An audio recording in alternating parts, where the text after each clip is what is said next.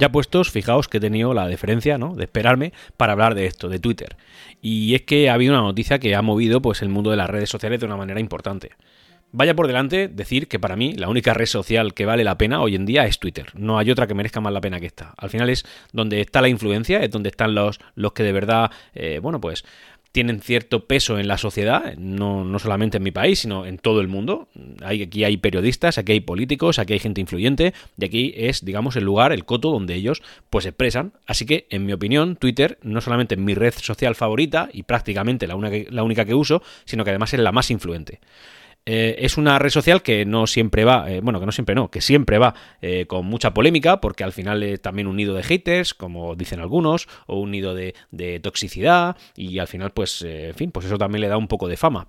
Pero yo creo que es todo lo contrario. Al final, eh, creo que es un sitio donde se aporta mucha información y también es verdad que hay haters y hay de todo, pero, pero, pero como en todos lados, como en todos lados. Y al final también es verdad que, pese a que hay, no diría censura, pero sí que es verdad que una moderación, eh, más allá de lo que yo pienso que debe haber, pues también es verdad que en Twitter eh, es donde menos hay. Cualquier, bueno, qué cantidad de creadores de contenido no se han quejado de que le han quitado alguna publicación simplemente por el hecho de enseñar un poquito de, carne por un lado o de un brazo o, que cualquiera se ha sentido ofendido y le ha dado a denunciar y lo ha denunciado. Pasan todas las redes sociales, pero creo que en Twitter es donde menos lo hace. Es decir, sin llamarlo censura, sí que es verdad que creo que los sistemas de moderación son más livianos y además creo que es lo justo, que es lo bueno. Twitter también ha tenido siempre un problemilla con el tema de la monetización, porque al final es una red social que tiene que ir ganando dinero y bueno, pues, pues eh, como todas las empresas, pues eh, al final ese es su propósito, es lo que Vamos, que es su, razón de ser. Eh, así que Twitter en un principio pues, no tenía nada, después metió publicidad, después tiene tweets patrocinados, todo eso lo fue eh, poniendo a lo largo del tiempo.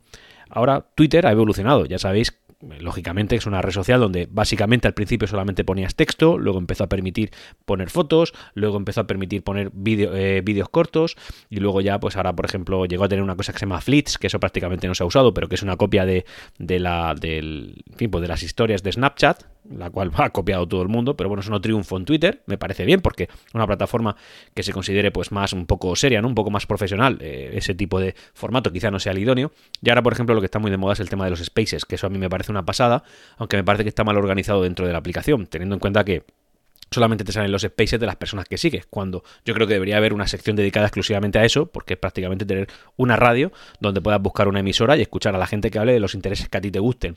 Y eso es algo que Twitter no ha hecho, no ha puesto una sección. Yo sigo a varios que sé que hacen spaces de vez en cuando y cuando los veo entro, pero no hay un sitio al que yo diga, oye, voy a buscar algún spaces que esté abierto y que hablen, yo que sé, de tecnología, de deporte, de lo que sea que a mí me guste. Eso no está yo creo que al final acabará estando porque creo que es de sentido común.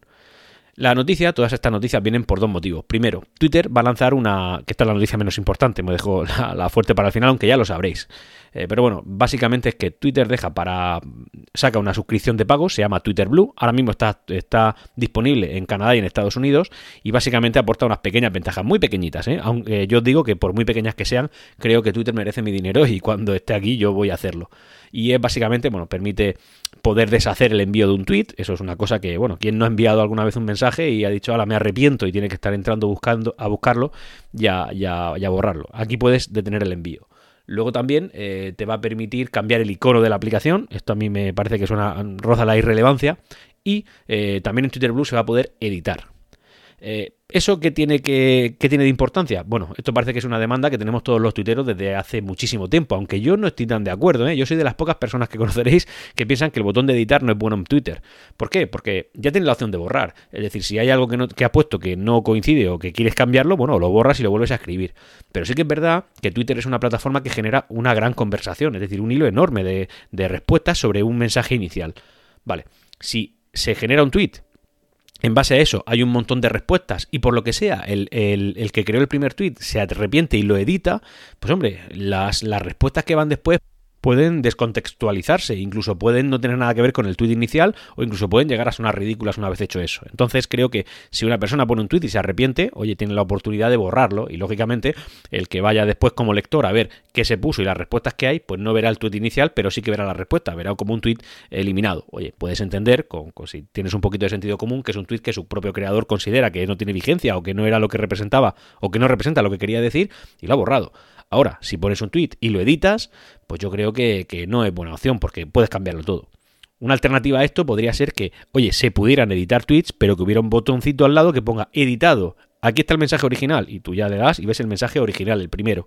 Entonces sí que podría ser. Ahí podría ver si es que el, el, que lo ha editado es porque ha puesto una V donde debería haber una B o no ha puesto una H o lo que fuera. O si simplemente ha cambiado 100% el mensaje. Que eso podría ser, en fin, como digo, pues eh, un golpe fuerte para... A mí, eso personalmente no me gustaría.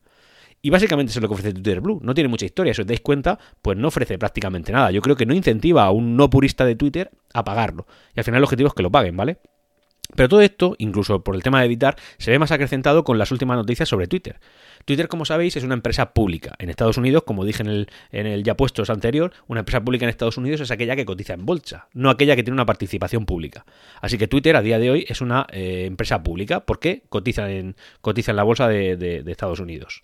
Ahora cosa de un mes, eh, Elon Musk, ya sabéis, una de las personas pues, más influyentes y más ricas no una de las personas más ricas, sino la persona más rica del mundo, eh, propietaria de SpaceX, de, Neuralink, de Tesla, eh, eh, fundadora de PayPal, es decir, un, tío que, que puede gustarte más o puede ser, o sea, puede ser de tu agrado, puede ser detractor de él, pero la realidad es que este hombre pues ha hecho cosas, ha tenido ideas y a, a la tecnología le ha aportado bastante, muchísimo.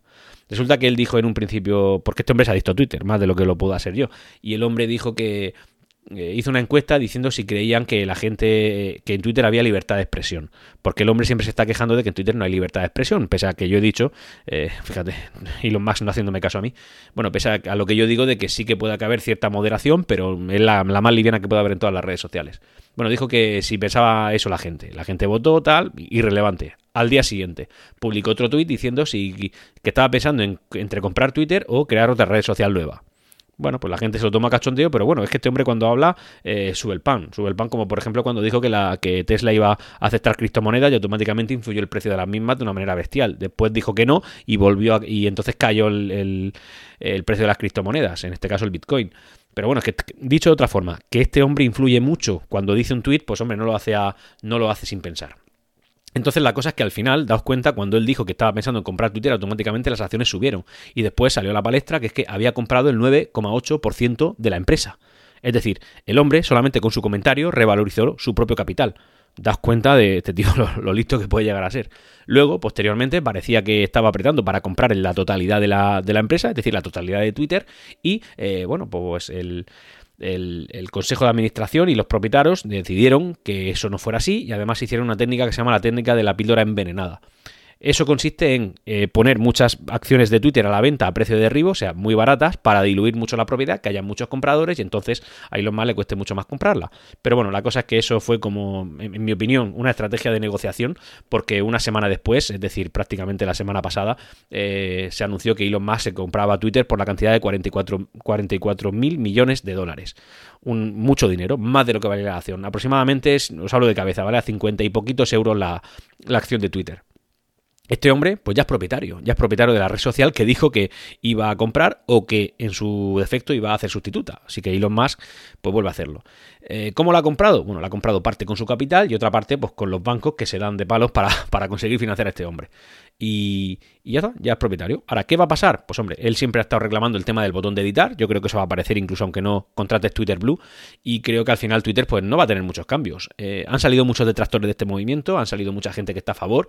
Yo simplemente eh, creo que esto no tiene nada malo. No soy ni, ni favorable ni desfavorable, es que me da exactamente igual. Creo que Twitter va a continuar como está siendo. Entiendo que sea alguna estrategia por parte de Elon Musk, que es una estrategia que está meditada y que posiblemente lleva a Twitter a ser una plataforma más grande, simplemente por el hecho de los precedentes que tenemos de este hombre. Los precedentes son que este hombre, empresa que toca, empresa que hace oro, prácticamente. Algún ejemplo habrá de que no, pero la realidad es que este hombre pues, es el hombre más rico del mundo por algo, es un visionario. Eh, puedes estar de acuerdo o no con él, como digo. Pero la realidad es que pues, ha hecho con la empresa que quería hacerse.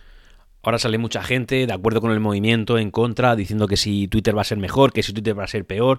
Yo creo que la gente no tiene que perder la cabeza. Esto es una red social. Eh, Elon Musk creo que, independientemente de, lo que pensemos de él, pues ha usado mucho Twitter. Es decir, está metido en la cultura y en la filosofía de cómo es la red social, como tantos otros que estamos ahí pues más de 12 años, desde sus inicios. Y creo que al final pues esto no va a cambiar demasiado. En cualquier caso, ahora es su empresa, puede hacer lo que quiera. Y yo también creo que el timón eh, lo lleva una persona que sabe lo que hace. No es, no es manco, no es manco en este aspecto. Así que ni me pronuncio en contra ni me pronuncio en favor. Yo simplemente creo que tenemos que esperar a ver qué sucede y simplemente, pues, como siempre digo, ¿no? disfrutar de la tecnología. Y hasta aquí, ya puestos. Nos leemos en los canales de Discord de Ciencia o Ficción y en Twitter en Ya Puestos Pod. Hasta la próxima.